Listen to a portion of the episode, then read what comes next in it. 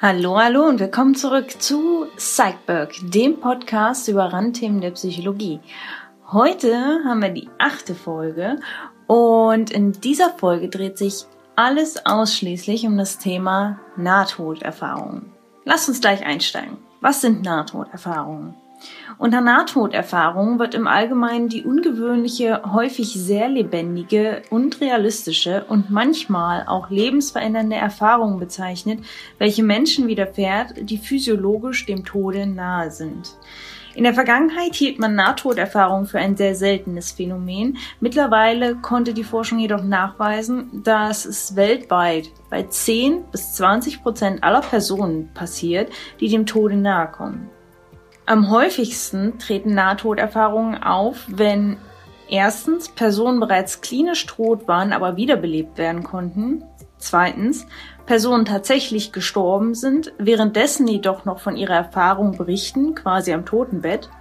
Oder drittens, Personen, die infolge von Unfällen oder Krankheiten befürchteten, dass sie tatsächlich dem Tode nahe sind. Wie äußert sich so eine Nahtoderfahrung? Äh, es gibt eine ganze Reihe von Untersuchungen und Versuchen, die Merkmale von Nahtoderfahrungen zu klassifizieren. Ähm, eine der umfangreichsten Untersuchungen stammt aus dem Jahr 1975, ist tatsächlich auch eine der ersten gewesen. Diese Untersuchung unterscheidet 15 typische Kernmerkmale einer Nahtoderfahrung und diese Kernmerkmale lauten wie folgt.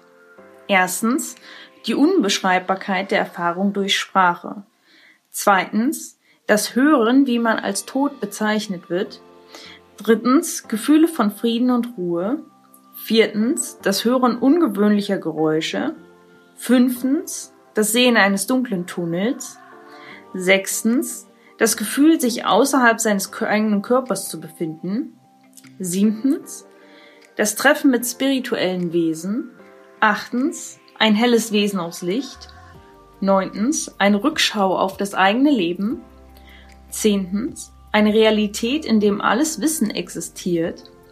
Elftens, Städte aus Licht. Zwölftens, eine Realität mit verwirrten Geistern. Dreizehntens, eine Wahrnehmung von übernatürlicher Rettung. Vierzehntens, eine Grenze wahrnehmen in irgendeiner Form. Und fünfzehntens, das Zurückkommen in den eigenen Körper. Bei einer systematischen Untersuchung dieser Merkmale stellten sich folgende Gemeinsamkeiten heraus. Zum einen, jeder Nahtoderfahrungsbericht ist individuell, keiner gleicht dem anderen. Des Weiteren besitzt keine Erfahrung mehr als zwölf dieser eben genannten Merkmale. Und keines der genannten Merkmale kommt in allen Berichten vor. Genauso ist die Reihenfolge zwischen den verschiedenen Merkmalen unterschiedlich in jedem Bericht. Auch Kinder kennen Nahtoderfahrungen.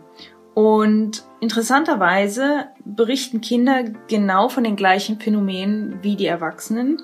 Allerdings kommt bei Kindern sehr viel häufiger ein Rückschau auf das vergangene Leben vor und sie berichten auch seltener von einem Zusammentreffen mit verstorbenen Verwandten oder Freunden. Dieses Ergebnis lässt sich sehr logisch erklären dadurch, dass Kinder zum einen ein kürzeres Leben bisher hatten, das heißt weniger Material für die Lebensrückschau und gleichzeitig auch eher seltener eine Vielzahl verstorbener Verwandter und Freunde hat bereits. Was sind Folgen von Nahtoderfahrungen? Nahtoderfahrungen haben häufig einen permanenten und dramatischen Einfluss auf die Einstellung, Überzeugung und Werte der Betroffenen.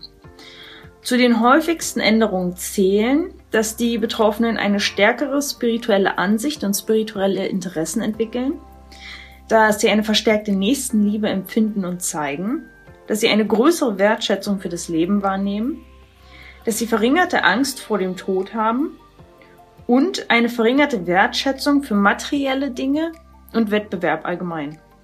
Dabei wurden die Betroffenen auch untersucht, wie sie sich untereinander unterscheiden könnten. Und in verschiedensten Untersuchungen hatten sich da keinerlei signifikante Unterschiede ergeben zwischen Betroffenen und Nicht-Betroffenen. Die verschiedenen Untersuchungen bezogen sich auf die folgenden Kategorien. Psychologische Vorerkrankungen, Alter, Geschlecht, Herkunft, Religion, Religiosität, Intelligenz, Offenheit gegenüber neuen Erfahrungen und Angstverhalten. Doch auch wenn Nahtoderfahrungen für den Betroffenen im Anschluss häufig als positiv angesehen werden, so kann es doch zu erheblichen Stressreaktionen und Problemen im Anschluss im Leben des Betroffenen kommen. So kann es Probleme darin geben, wie das Umfeld auf die Berichte reagiert. Manche ähm, Personen reagieren vielleicht darauf, dass sie sich schämen für die Berichte desjenigen, der ähm, die Erfahrung gemacht hat und offen damit umgeht. Es kann auch sein, dass die Person auf ein, von seinem Umfeld oder von ihrem Umfeld auf eine Art Podest gestellt wird wo ähm, die Person keine Chance hat, diesem Bild zu entsprechen. Oder ist es eben so, dass vom Umfeld ähm, diese Erfahrung nicht anerkannt wird und nur als Hirngespinst abgetan wird und damit eben der Betroffene in seinem Bestreben, sich auszudrücken und verstanden zu werden, negiert wird.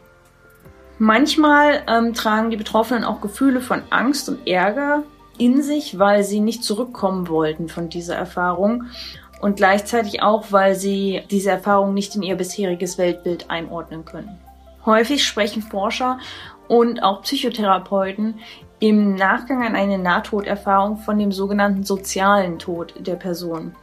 Denn die Gefühle und Eindrücke, die der Betroffene während der Nahtoderfahrung gemacht hat, kann tiefgreifende Veränderungen hervorrufen. Einige der Merkmale hatte ich ja bereits genannt und das führt häufig dazu, dass Personen, die eine Nahtoderfahrung hatten, sich von ihrem bisherigen Lebenspartner entscheiden lassen, dass sie ihre berufliche Situation neu ausrichten, dass sie bisherige Überlegungen zum Thema Status und materiellen Besitz überdenken und da eben auf eine sehr große Welle von Unverständnis treffen können aus ihrem bisherigen Umfeld. Welche Theorien gibt es, um Nahtoderfahrungen zu erklären? Da gibt es drei große Gruppen. Die psychologischen Hypothesen, die physiologischen Hypothesen und die Körper-Geist-Trennungshypothesen. Ich beginne mit den psychologischen Hypothesen. Da gibt es zwei führende Modelle, das Erwartungsmodell und das Geburtsmodell. Anhand des Erwartungsmodells werden Nahtoderfahrungen erklärt als ein Produkt der Vorstellungskraft, das konstruiert ist aus einer Mischung persönlicher und kultureller Erwartungen über den Schutz gegen akute Bedrohungen des Lebens. Eine Schwäche dieses Modells ist, dass auch Kinder die gleichen Charakteristika beschreiben und häufig weder eine Vorstellung noch ein kulturelles Konzept von dem Phänomen besitzen. Es gibt Berichte von Kindern zwischen drei und 16 Jahren und auch retrospektiv gibt es Berichte von jungen Personen, die sagen, sie hatten Nahtoderfahrungen, bevor sie zu ihrem Spracherwerb gekommen sind. Das Geburtsmodell hat die Hypothese, dass Personen während einer Nahtoderfahrung ihre eigene Geburt wiedererleben. Hier ist eine Schwäche des Modells, dass die Kinder zu dem Zeitpunkt, wenn sie geboren werden, noch nicht die geistige Fähigkeit besitzen, das überhaupt zu verstehen, was mit ihnen passiert. Außerdem ähm, hat man auch untersucht und herausgefunden, dass die Berichte sowohl bei Personen, die auf klassische Weise geboren wurden, als auch bei Personen, die per Kaiserschnitt zur Welt kamen, die gleichen sind. Als zweites zu den physiologischen Hypothesen. Zwei der populärsten Überlegungen waren, dass die veränderten Blutgase während einer Nahtoderfahrung zu den genannten Merkmalen und Sensationen führt. Diese Theorie ließ sich allerdings nicht bestätigen. Ist es während einer Nahtoderfahrung tatsächlich auch so, dass auch noch normale Blutgaswerte vorhanden sind. Eine ähnliche ähm, Erklärungsmöglichkeit sieht der zweite Ansatz, nämlich dass Nahtoderfahrungen einzig und allein Halluzinationen durch eine bestimmte Medikamentengabe sind. Auch hier konnte das nicht bewiesen werden, weil auch hier die Symptome abweichen von einer normalen Reaktion auf diese Medikamente. Die dritte Hypothese ist eine sehr unkonventionelle Hypothese, die Körper-Geist-Trennungshypothese. Was besagt diese Hypothese? Die Körper-Geist-Trennungshypothese basiert darauf, dass die Betroffenen selber glauben, dass sich während der Erfahrung ein Teil von ihnen von ihrem Körper trennt und erlebt, wie das Bewusstsein nach dem Tod aussehen könnte. besonders schwierig ist ähm, für die klassische Forschung da auch zu erklären, dass Personen ihre Situation, in der sie sich befunden haben und auch alles, was drumherum passiert ist, häufig sehr akkurat beschreiben können, obwohl sie während ihrer eigenen Nahtoderfahrung häufig nicht bei Bewusstsein waren.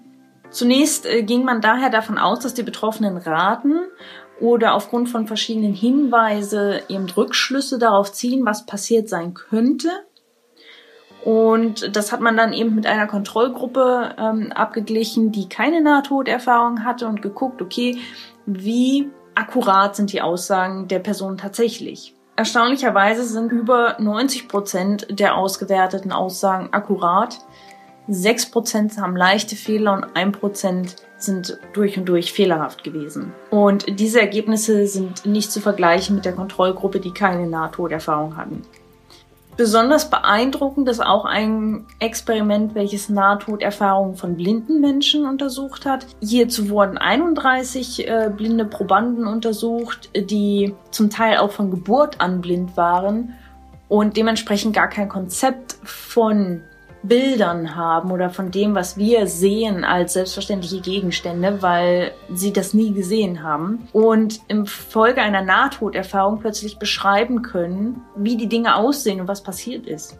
Um das Ganze noch sicherer zu überprüfen, gab es auch Forschungsdesigns, in denen während Nahtoderfahrungen ein weiterer, quasi unbeteiligter Beobachter mit vor Ort war, der das Geschehen mit beobachtet hat und hinterher auch noch einmal seine Aussagen mit den Aussagen des Betroffenen verglichen hat. Und auch hier waren 88 Prozent der Berichte akkurat. Diese phänomenalen Zahlen, das kann man nicht anders sagen, machen es der Forschung, der psychologischen Forschung in klassischer Hinsicht extrem schwer, Nahtoderfahrungen als Halluzinationen abzutun weshalb die Körper-Geist-Trennungshypothese bis zum heutigen Tag die einzige Hypothese ist, die anhand der Beweislage halbwegs plausibel klingt. Das heißt nicht, dass es nicht andere Überlegungen geben könnte, aber das ist die größte und bisher plausibelste Idee. Zusammenfassend kann man über Nahtoderfahrungen sagen, dass es sich auch hier um ein weltweites Phänomen handelt, welches im Kern immer gleich ist. Und das ist bemerkenswert. Es ist weltweit im Kern immer gleich, egal welchen kulturellen oder religiösen Hintergrund der Betroffene hatte. Allerdings bleibt eben die ähm, Interpretation und die Bedeutung, welchen Stellenwert hat eine Nahtoderfahrung und wie funktioniert das eigentlich, bis heute auch fest und tief umstritten. Während für die Allgemeinheit natürlich vor allen Dingen interessant ist, ob Nahtoderfahrungen wirklich zeigen, wie ein Leben nach dem Tod aussieht, beziehungsweise ob Nahtoderfahrungen der Beweis dafür sind, dass ein Teil von uns weiterlebt nach dem Tod des physischen Körpers. So ist für die Forschung vor allen Dingen von Interesse, welche Folgen eine Nahtoderfahrung in der Persönlichkeit der betroffenen Person hat und in der Schwierigkeit dann auch damit umzugehen. Da dieses Phänomen so weit verbreitet ist, auch hier wieder meine Frage, kennt ihr jemanden? Ist euch das auch selber vielleicht passiert? Oder habt ihr das irgendwo einmal erlebt, dass jemand davon berichtet hat und wie hat das Umfeld darauf reagiert? Oder mit welchen Herausforderungen war die Person vielleicht im Nachgang beschäftigt? Würde mich auf jeden Fall sehr interessieren, da Näheres zu hören und auch eure Meinung natürlich wieder zu Nahtoderfahrungen. Für was haltet ihr dieses Phänomen? Gibt es eine andere Theorie, die ihr euch vorstellen könnt? Lasst es mich auf jeden Fall gerne wissen. Schreibt mir eine Nachricht an vinakia.vinakiaberg.com oder schreibt mich einfach auf Instagram an oder auf meiner Internetseite. Wir hören uns auf jeden Fall wieder in zwei Wochen zur neunten Folge von Psychberg, dem Podcast über Randthemen der Psychologie. Und in unserer neunten Folge geht es um das Thema anormale Identitätserfahrungen. Hier werden auch nochmal einige Themen angesprochen werden, die wir zum Teil schon in vergangenen Folgen durchgenommen haben oder angeschnitten haben, wo ich dann auch auf diese Folge anormale Identitätserfahrung verwiesen habe. Das sind zum Beispiel außerkörperliche Erfahrungen, die jetzt hier auch bei Nahtoderfahrungen eine Rolle spielen. Es geht um Besessenheit und um Halluzinationen und alle Formen von Schwierigkeiten mit der eigenen Identität, würde ich es einfach mal nennen. Und ich bin gespannt, was da auf uns warten wird. Und ich freue mich darauf, wenn du und ihr in der kommenden Woche wieder einschaltet. Nee, in zwei Wochen wieder einschaltet. Und zwar am 4. März zum Thema anormale Identitätserfahrung. Ich freue mich auf euch. Eure Vinakja.